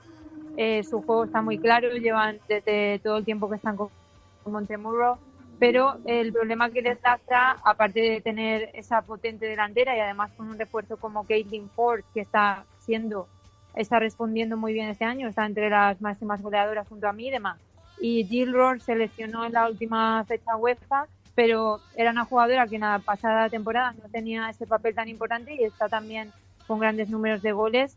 Creo que lo que le pasa al Arsenal, ya lo hemos hablado alguna vez, es el problema de las lesiones. Lo ha llegado a hablar su entrenador que es verdad que la situación del femenino, ese paro, estuvieron muchos más meses sin competir, a excepción de las jugadoras de la- que estaban en, en equipos alemanes, pero también es un problema ya de varios años, lo han dicho, son varias temporadas en las que en esta última fecha han tenido que subir a chicas de la cantera de 17 años, 16, porque es que no tienen han llegado a tener nueve jugadoras lesionadas. Entonces ya lo ha comentado que tienen que hacer una revisión de cuál es el sistema que llevan cómo están llevando la preparación física porque obviamente es algo que a, lo- a la larga de la temporada les puede dar problemas. En la medular por ejemplo tienen a Kim Diesel la escocesa es vital y ya llevan un par de semanas sin poder estar jugando y creo que eso a la larga quizá este año no tienen Champions porque el año pasado quedaron terceras pero es verdad que a lo largo de una temporada puede ser lo que les lastre de cara al título, aunque ahora mismo son la, están líderes y llevan muchos más goles que el resto, 29 goles a favor frente a Everton que están 16 y los siguientes equipos en 14. Entonces, es ese equipo a batir por el título, pero como digo, veremos con el tema de elecciones. Oye, y por abajo, ¿cómo, ¿cómo está la cosa? ¿Qué equipos son los que están dando peores sensaciones? Sí, yo creo que este año la sensación de la liga es lo que, como te digo, va a estar realmente por esa pelea. Va a estar bonito porque tenemos más competitividad, lo que se espera realmente de, de la liga inglesa, tanto en masculino como en femenino, se va asimilando y luego va a haber un par de equipos ahí por el sexto, séptimo, octavo. Y creo que los que están ahora mismo, los cuatro últimos, las sensaciones que dan es que van a estar peleando por no descender. Me parece que va a ser un más, más que intentar llegar a estar un poco más arriba, las sensaciones, es cierto que los equipos de abajo es que tienen muy pocos puntos, Spurs, West Ham, West Ham por algunos fichajes que ha hecho, como el de Rachel Daly, lo que pasa es que es cedida. Eh, hmm. Tendrá que volver en enero a, Estados Unidos. Da la sensación de que Aston Villa ha empezado también, se espera más realmente por lo que mostraron el año pasado en Championship, pero el Bristol City, por ejemplo, que no arranca. La sorpresa a ese nivel creo que es el Birmingham City. Hay que recordar que Birmingham City en los inicios del femenino, en los años 70, fue un equipo muy potente y en la temporada 2011-2012 estuvieron segundas, incluso llegando a estar con la FA Cup y todo. Entonces, yo creo que Birmingham City está sorprendiendo porque han hecho un fichaje de entrenadora que estaba en el Sheffield United en segunda el año pasado y sí que da la sensación de que quizás ese equipo este año va a poder estar por esa pelea de estar por media tabla y no el descenso. Y al hilo de estos que van a estar peleando, como bien has dicho, en vez de más que mirar para arriba, pues a salvarse de la quema, al hilo de esto te quería preguntar un poquito por, por Championship, por, eh, por quién lidera un poquito esa segunda división eh, femenina y, cómo ves un poquito también esa categoría. Sí, pues la verdad es que se esperaba que el Sheffield United, después de la pasada temporada, aunque ha habido cambio de entrenador, pero ha venido Redfern, que también es un entrenador que ha estado masculino, que ha estado en femenino ya con buenas sensaciones y que estuvieran ahí por la pelea, por ya que el año pasado no pudieron ascender, que este año sí que pudieran.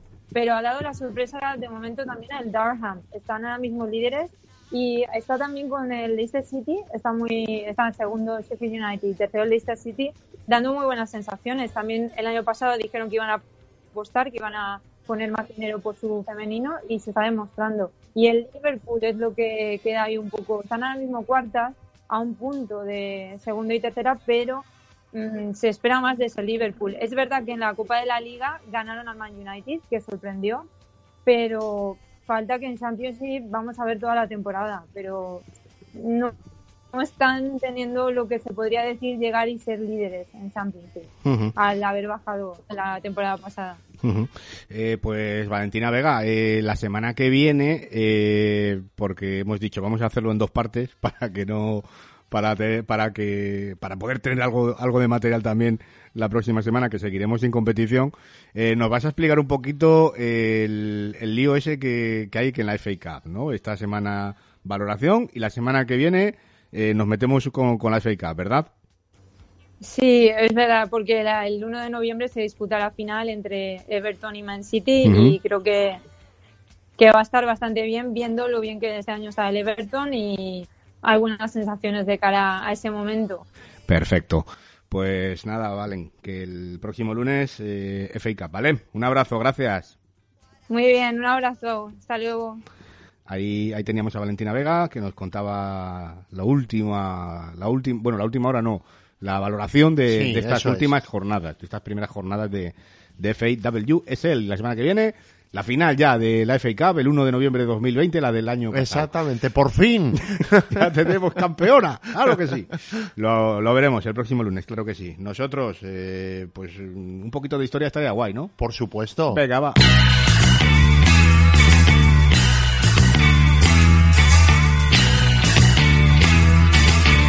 La melena de George Best.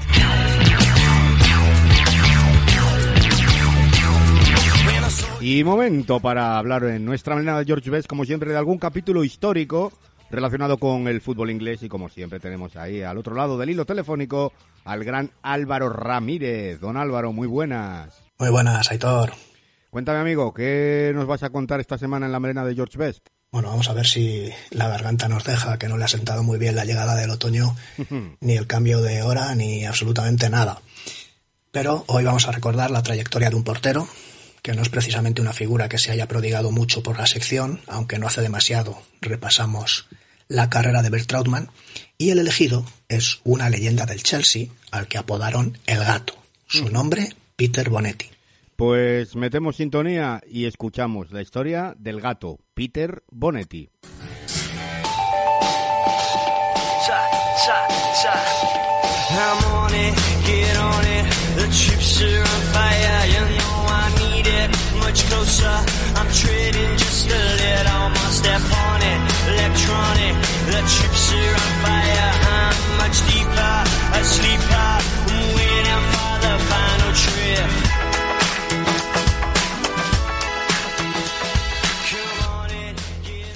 Hijo de inmigrantes suizos, Peter Philip Bonetti nació el 27 de septiembre de 1941 en Putney y comenzó a jugar al fútbol desde muy pequeño en el Worthing, pasando después al equipo juvenil del Reading.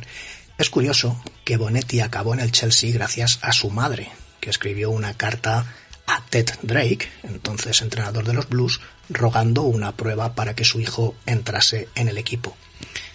Bonetti debutó en el primer equipo del Chelsea en 1960 y unas semanas después fue campeón con los juveniles de la FA Cup juvenil.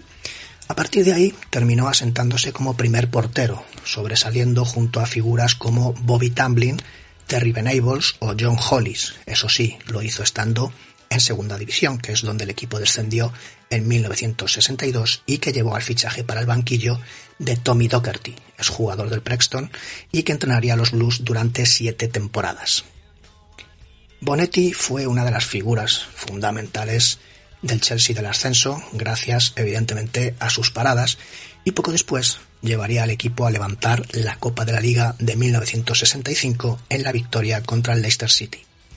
El club estuvo cerca también de conseguir la FA Cup y el título de liga, una batalla que acabaría perdiendo debido al mal ambiente en el vestuario por un fuerte desencuentro entre Tommy Docherty y los pesos pesados del equipo, entre los que se encontraba evidentemente Peter Bonetti.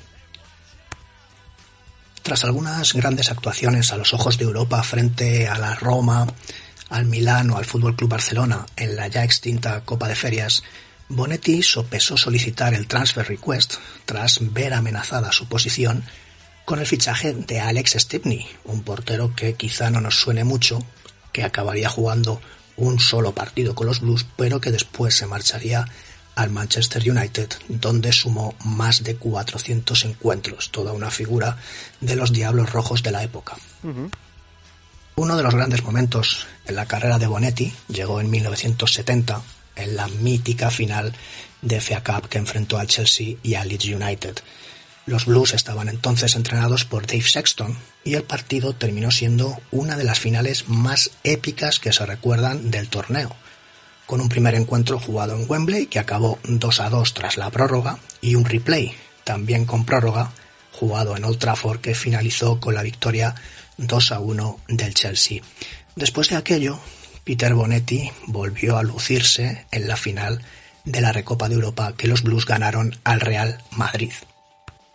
Aquel fue su último trofeo con el equipo, que abandonó en 1975 para sumarse a las filas del San Luis Stars de la North American Soccer League, algo bastante curioso, y donde disputó poco más de 20 partidos porque regresó un año después al Chelsea, que estaba bajo el mando de Eddie McCready. Bonetti jugó su último partido con los Blues en mayo de 1979, un partido que terminó empate a uno frente al Arsenal y cerraba así 19 años de carrera, que se dice pronto, en los que sumó 729 partidos. Solo Ron Harris tiene más y donde dejó más de 200 porterías a cero, una auténtica leyenda de la portería de, del Chelsea. Curiosamente, a pesar de, su, de ser un brillantísimo portero, su trayectoria internacional fue muy breve. Bonetti sumó siete internacionalidades con Inglaterra, pero le tocó vivir a la sombra de otra leyenda inglesa de la portería como fue Gordon Banks. De hecho, Bonetti formó parte del equipo que ganó el Mundial de 1966, aunque no jugó ningún partido. Y de hecho, su paso por los Three Lions no se ha olvidado del todo gracias al fatídico partido de cuartos de final en el Mundial de México del 70 contra Alemania Federal. Bonetti entró en el once titular por indisposición de Gordon Banks y el partido, que ganaba Inglaterra 2 a 0 al descanso, acabó con victoria alemana por 3 a 2. Bonetti no volvió a jugar con los Three Lions. Nuestro protagonista de hoy falleció recientemente, el 12 de abril del 2020, cuando tenía 78 años y su figura tras su retiro había estado todavía ligada al fútbol, donde por ejemplo pues eh, fue asistente de Kevin Keegan en los banquillos de Newcastle, Fulham y Manchester City. Eso sí, cuando salió del Chelsea, en su segundo paso por el Chelsea, Bonetti se marchó a la isla de Mull, en Escocia, donde dirigió un hostal y trabajó como cartero.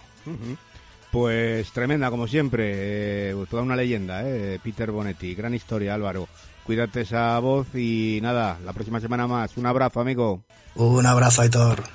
Ahí, ahí teníamos la historia de todo un mito, ¿eh? como Peter Bonetti. Todo un mito, 729 partidos, como ha dicho, una carrera más que longeva, 200 clean sheets, que como se denominan las porterías a cero, y todo, bueno, un- una leyenda, que, que duda cabe. Sin duda, como siempre, Álvaro Ramírez trayéndonos eh, grandísimas historias, grandísimos capítulos. Ay, la de paso decir que se recupere de la voz el buen hombre. Sí, la- ha, ha estado ahí, ha, Sí, sí, a marchas forzadas, ¿eh? ha- ha ido con lo justo, a relentí, Sí. ha ido a relentí. Cuídatenos, eh, Álvaro, unos, unos baos o algo, que viene, viene bien eso, claro que sí. Eh, la semana que viene seguro que nos trae otra, otra historia tremenda. Eh, ahora vamos a cerrar eh, por todo lo alto, además.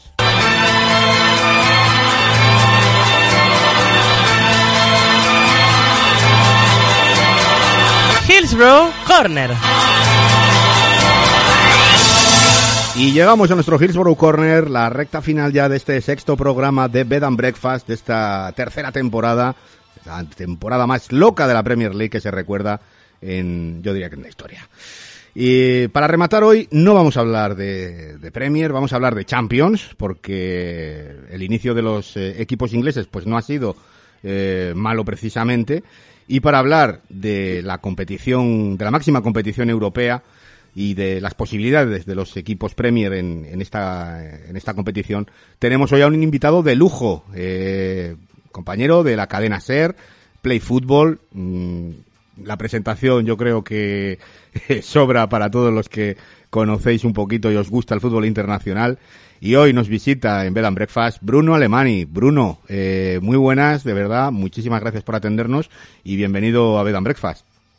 Hola, Hitor, ¿qué tal? Pues un placer para mí también y nada, para charlar un poquito de los ingleses en la Champions, que es verdad que el Liverpool consiguió eh, casi cortar un poco el, el, maleficio, pero que sigue siendo un poquito la, la asignatura pendiente de los equipos eh, Premier que, que, nos enamoran en la competición local, pero que es verdad que en Europa, por lo que sea, les cuesta un poquito, aunque es verdad lo que decías, ¿no? Que, que la mayoría han empezado bien en esta primera jornada. Uh -huh. Oye, ¿cómo los has visto eh, en general? Luego te, te especificaré mm. por cada equipo un poquito alguna cosilla. Pero así en general, la primera, eh, la prim el primer vistazo que se le puede dar a los, a los equipos Premier, ¿cómo, cómo lo has visto? Pues la, la, fotografía general yo creo que nos enseña un, unos equipos ingleses eh, competitivos porque no tenían rivales fáciles, eh, ya entraremos un poquito más si quieres en eh, detalle ¿no? De, de, cada equipo en concreto que tenían como, como rivales, pero eh, no eran ni mucho menos rivales sencillos y han competido eh, todos, seguramente el, de los que más fácil lo tenía en teoría a priori era el Manchester City y fue de los que más sufrió o al menos sufrió y no se esperaba que, que sufriera, pero en líneas generales eh, a nivel competitivo les vi bien porque, insisto, eh, que ninguno tenía una papeleta fácil en la primera jornada. Oye, empezamos por la que yo creo que fue la gran sorpresa, la del Manchester United, la victoria del, del, equipo de Old Trafford. Y a mí se me viene a la cabeza, pues, una pregunta un poco, no sé si será eh, locura mía o qué, pero mm, ¿esto ha sido más un espejismo o es que el nivel de la Premier mm, es tan elevado que un equipo que es bastante irregular en liga puede ganar al subcampeón de Europa? Yo creo que hay que ponerlo un poco en contexto. También es eh, muy cierto que el Paris Saint Germain eh, viene con unas bajas, eh, para empezar en la plantilla, en el tramo final ya de la temporada pasada, pues lo que pasó con Cavani, Menier, que, no eran gente absolutamente imprescindible para Tuchel, pero que fueron bajas importantes y luego las bajas entre coronavirus y problemas musculares, problemas también incluso de articulaciones y rodillas con Bernat. Ha tenido muchas bajas, yo creo que hay que ponerlo en contexto. Dicho todo esto, Hitor, sí que me parece, y ya nos empezaba a dibujar algo parecido el año pasado, que mm, el Manchester United se encuentra mucho más cómodo cuando juega contra rivales eh, que son superiores, que a priori eh, van a llevar la iniciativa y, ese tipo de, rival, ¿no? Por ejemplo, eh, me cuesta mucho recordar el último partido del Manchester United contra el Manchester City, que no hizo un buen partido el, equipo de, de Solskjaer. al final, las características de sus jugadores nos llevan a pensar que, es lógico, ¿no? Porque con futbolistas como Rashford, que por más que sea eh, muy bueno en muchos sentidos, pues eh, si puede galopar es todavía más peligroso. Eh, un futbolista como Greenwood, a pesar de que no tuvo participación el, otro día en, París, pero en definitiva, que son características de los jugadores de, la plantilla que empujan a que veamos al Manchester United, incluso a, Bruno Fernández lanzando los contraataques. hay muchos jugadores con unas características mm, muy propicias para ese tipo de, partidos. Por eso yo creo que este año, eh, haciendo un poco caso a, ese contexto, al United le puede costar mucho más ganarle equipos eh, como el Crystal Palace o como el Barley que, al Paris Saint Germain. Yo creo que no está para ganar la Champions igual, pero que casi te diría que le puede dar un susto a cualquiera. ¿eh? respecto a sus vecinos, el City, que la verdad es que la primera parte a mí me dejó bastante frío, no te lo voy a negar. Eh, pero luego la segunda mejoró algo. Tampoco quiero echar mucho las campanas al vuelo. No sé qué te pareció a ti el equipo de Pep Guardiola. Sí, seguramente es de, a, nivel de, de, decepción por lo que eran las expectativas, seguramente el, que más, ¿no? Porque esperábamos una victoria clara, venía además de ganarle al, Arsenal y ganarle bien, en un planteamiento que nos había gustado bastante la semana pasada y se esperaba que, que fuera un poquito punto de inflexión de un City que no acaba de, arrancar de, del todo y para mí no se puede coger ese partido de, de Loporto como eh, punto de, mejora claro porque realmente no, no la hubo. El primer gol es de penalti, un penalti muy, muy discutible, eh, porque hay una acción previa que me parece que es falta de, Gundogan, y en el, segundo es un gol de Gundogan de falta desde la frontal de, del área y estaba dominando el Manchester City, pero no estaba eh, llegando sí, pero no generando ocasiones de verdadero peligro.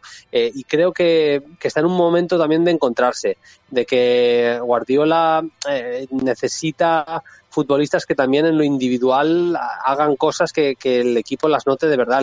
Le faltan futbolistas que, en el uno contra uno eh, sean realmente capaces. Yo creo que, por ejemplo, eh, Sterling a nivel de, de capacidad goleadora, de, de, tener el arco eh, rival en, la mente no ha empezado en el mejor momento de la temporada. Se está notando la baja de, de Sané a Ferran Torres no le puede pedir desde el minuto uno que, sea la mejor versión de, Sané. Bueno, eh, creo que hay, hay cosas, yo creo, para ilusionarse, como el fichaje de Rubén Díaz. Yo creo que es un fichaje que les hace más competitivos, a pesar de que eh, el gol de Loporto nace de un error suyo. Eh, pero a partir de, ahí, en lo colectivo, me parece que hay muchas cosas que mejorar todavía en, eh, este sitio. Eh, respecto a los de Stanford Bridge, ¿tú crees que le puede jugar una mala pasada europea a, este Chelsea el ser un equipo que aún está en construcción? Es posible, yo creo que hay que, hay que darle tiempo, a pesar de lo que ha gastado el, el Chelsea. es un equipo que de, gente que se acaba de conocer, por decirlo de, alguna manera, y, eso evidentemente requiere su, su tiempo. Eh, a mí además es que hay una cosa en el Chelsea que me llama la atención, es que se han gastado mucho dinero en mucha gente del, de perfil ofensivo que ya veremos si todos son compatibles. Yo no tengo nada claro que todos quepan en un mismo once. Si nos ponemos a contar, ¿eh? los eh, eh, Havertz, eh, Werner, todo esto unido a, a Pulisic y compañía, pues eh, no sé, me, da que pensar. No tengo del todo claro que vayan a caber de la mejor manera todos en, un mismo once. Al mismo tiempo mm, han gastado poco y no te diría que mal, pero que tampoco han gastado demasiado bien en, la parte eh, defensiva. Dicho lo cual, eh, hay de los dos últimos partidos, ya no solo el de Champions contra el Sevilla, hay buenas noticias. Yo eh, lo que había visto en el tramo inicial de la temporada del Chelsea era un equipo bastante endeble atrás, eh, pero para lo equipazo que es el Sevilla y para enfrentarse contra el Manchester United, me parece que en los dos últimos partidos, en ese sentido mm, y, teniéndolo todo en cuenta, no hemos visto a ese Chelsea que era una calamidad atrás y creo que puede tener que, ver la, llegada de Mendy, que está aportando al menos algo de seguridad en la portería. Eh, el Liverpool. A ver, eh, nosotros aquí en el programa hemos comentado que, la baja de Van Dijk habría un, nuevo escenario en lo que es la Premier, porque mm, yo creo que el Liverpool es completamente diferente eh, con Van Dijk a sin Van Dijk. ¿Cómo crees que le va a afectar también esta baja en, en Europa? ¿También crees que se abre un escenario y deja de ser tan favorito como era hmm. antes, que era, yo creo que junto a junto a Bayern Múnich, eh, yo creo que eran los dos eh, grandes eh, favoritos al inicio de la competición. Sí, es que coincido contigo. Yo, cuando me preguntaban por favoritos una semana antes del sorteo de la Champions, yo decía Bayern y, Liverpool, incluso durante el sorteo decía Bayern y Liverpool, pues por lo que estamos diciendo, ¿no? Porque al final es verdad que el Bayern viene de ser campeón, el Liverpool es un proyecto que lleva más años y que dentro de lo que cabe creo que se han reforzado bien, con algún pequeño boquete igual en la plantilla, pero eh, sin grandes dramas, eh, pero la baja de Van Dijk lo, cambia absolutamente todo. Es que no es el mejor jugador, pero seguramente sí es el futbolista más importante. Eh, es que era el futbolista que, decidía cómo tenía que atacar el Liverpool. Es el futbolista que utiliza el equipo de club para el juego directo cuando el Liverpool eh, juega muy directo y muy vertical con eh, envíos directos desde la defensa hasta la zona del ataque. Normalmente es Van Dijk que tiene un pie privilegiado para ese tipo de, acciones eh, y en cambio si hay que darle algo de pausa a los ataques también es Virgil Van Dijk el que suele eh, pues eso, meter ese primer pase, que sea un pase a uno de los mediocentros y, o los laterales incluso y ralentizar un poco el, el juego y ponerle algo de, pausa. Es que eh, te da tantas cosas, ya, no solo eh, defensivamente, que, yo creo que eso lo podemos obviar y que ya lo habéis comentado suficientes veces, pero le da tantas cosas a nivel también de, de registros como el carácter, el liderazgo y tal que por más que Fabiño haya cumplido, sin mucho más, pero al menos ha cumplido, eh, creo que la, baja sitúa al Liverpool en un peldaño diferente. O sea, ya para mí está claramente, ahora por ahora sí claramente por debajo del, del Bayern. Eh, para rematar, ¿qué, opciones le das a, los equipos ingleses? ¿Crees que volverán a levantar la orejona algún, algún equipo Premier? Bueno, yo insisto que para mí el, el, Bayern, eh, visto lo visto en este tramo inicial de temporada, es el, es el gran favorito. Eh, me parece que negar opciones a Liverpool y Manchester City sería eh, necio porque Guardiola eh, es eh, si hay algún entrenador fiable en Europa es, Guardiola a nivel de, de conseguir que, sus equipos jueguen bien, de que generen ocasiones. Eh, luego si a nivel competitivo pues Sterling te falla una ocasión sin portero contra el Lyon, pues ahí poco se puede hacer. Pero creo que, que el Manchester City al final va a acabar compitiendo. Creo que el Liverpool porque además creo, me da la sensación que van a fichar también en el mercado de invierno a un, a un central. Por diferentes razones creo que Liverpool y Manchester City pueden estar en esa pelea y a partir de ahí ver qué nos dibuja este eh, nuevo Chelsea de, de, Lampard con tantísimos fichajes y si encajan y, y cuajan todos bien. Y el United, lo que te decía, no le veo ganando la Champions, la verdad pero le veo pegando un susto absolutamente a, cualquiera. Eh, así que como uno de los animadores, si pasa en esta fase de grupos, que tampoco va a ser fácil, a pesar de esa primera victoria, si consigue superar a Leipzig y Paris Saint Germain en la, en la clasificación, eh, creo que en eliminatorias el United le puede pegar un susto a cualquiera.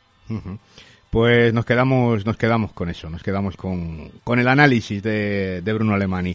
Bruno, de verdad que un auténtico placer que nada, ya las puertas de, esta casa humilde las tienes abiertas y que muchísimas gracias. Un abrazo. Lo mismo, Aitor, un abrazo. Hasta la próxima. Ahí teníamos a Bruno Alemani, eh, invitado de lujo, invitado de excepción, Teje, eh, para rematar. Sí, qué, bien ha explicado, ¿no? Cómo se están desenvolviendo, bueno, en este arranque, ¿no? De Champions eh, de los cuatro representantes ingleses y la verdad que, ya por dar mi opinión sobre los equipos ingleses, yo creo que es para ser optimista, ¿no? Debido al nivel de la liga, la competitividad, bueno, ya lo hemos visto hace dos temporadas, cuando los eh, cuatro equipos ingleses coparon las dos finales europeas y por cómo, es muy pronto, eso es verdad, pero pero por cómo está desarrollándose el cauce, sí que puede que veamos algo más o menos similar. No digo que se po poblen los cuatro en Sí, las sí. finales, pero sí que para Eso- llegar. Eso es muy difícil. Sí, pasa, aun por mucho que sea, pueda ser lo mejor. habrá y que ver tal, cómo pero- habrá que ver cómo está el Bayern que tiene pinta de No, que va a seguir uf. a un nivel tremendo lo, Bueno. esta- lo estamos viendo semana tras semana vamos a ver si el Paris Saint Germain etcétera etcétera También te digo, eh, hay que hacer estos análisis ahora. sí la claro claro claro Pero esto, igual en enero estamos hablando de otra cosa completamente Sí, sí, diferente. sí, perfectamente. Porque- Bueno, ya, l- normalmente se ocurren los cruces de octavos, ¿no? Cuando se sortean en diciembre Mm. y hasta febrero que puede cambiar, bien sea una lesión, un cambio de tendencia, de dinámica, De que hecho- los análisis hechos en diciembre no valen absolutamente para nada, ya incluso ponemos- antes de disputar. ¿Te acuerdas, no? Cuando ponemos siempre el porcentaje Los de favoritismo y luego llega enero y dices, pero ¿cómo pongo yo esto? Sí, efectivamente, sí, que luego de ocho eliminatorias de octavos igual te lo tuman en seis de ellas. Es la magia del fútbol. Sí, es lo bonito, hombre. Eh, sobre todo esto se nota mucho, eh, aunque nos salgamos un poco de tal, con los equipos rusos. Ahí se ve clarísimamente. Sí, sí, sí, los equipos rusos en esta primera fase suelen dar mucha guerra. Digo rusos en general, ¿vale? Que, que ahora no está la cosa entre Rusia y Ucrania para hacer mucha Sí. broma. Pero vamos, ya me entendéis. Eh, lo mismo con, con- con equipos ucranianos. Eh, en esta primera fase, eh, hasta diciembre, suele ser, suelen ser equipos que rinden muy bien, ser muy competitivos. Ese parón que tienen en Y mitad el es, que parón es ese, devastador. a ellos, claro, ya terminan tal y la cosa cuando se retoma en enero, pues se nota mucho. Hay un bajón ahí bastante en- Devastador, en los- efectivamente. En los, equipos, en los equipos del este. Eh, lo veremos porque mañana, mañana martes, eh, Correcto. ya hay, ya hay jornada de Champions. Efectivamente. Así que estaremos muy al quite y a ver si los equipos ingleses, los equipos que representan a la Premier League, nos siguen dando ahí alegrías y me hacen trabajar más y hacer especiales europeos como los de aquel Ahí año está. que, oye, curramos, pero yo me lo pasé pipa. Sí, sí, sí, O sea, sí. ah, Sarna con gusto no pica, Ahí está. que suele decir. Pero mortifica. Venga, nosotros nos vamos.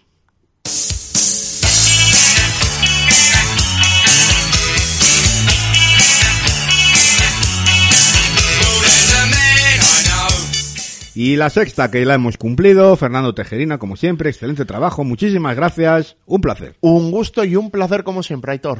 Y a vosotros amigos, que ya sabéis que nos encanta estar aquí hablando de fútbol inglés con todos vosotros un par de horitas o lo que se tercie, no sé cuánto saldrá hoy. Eh, Teje levanta las manos como diciendo a mí no me preguntes, A mí que me registren. lo que sea, pero que lo disfrutéis, que yo creo que si lo disfrutáis la mitad de lo que disfrutamos nosotros haciéndolo, eh, ya merecerá la pena. Nada, el viernes ya sabéis vídeo de previa y el lunes otro programita más, más Bed and Breakfast. Adiós.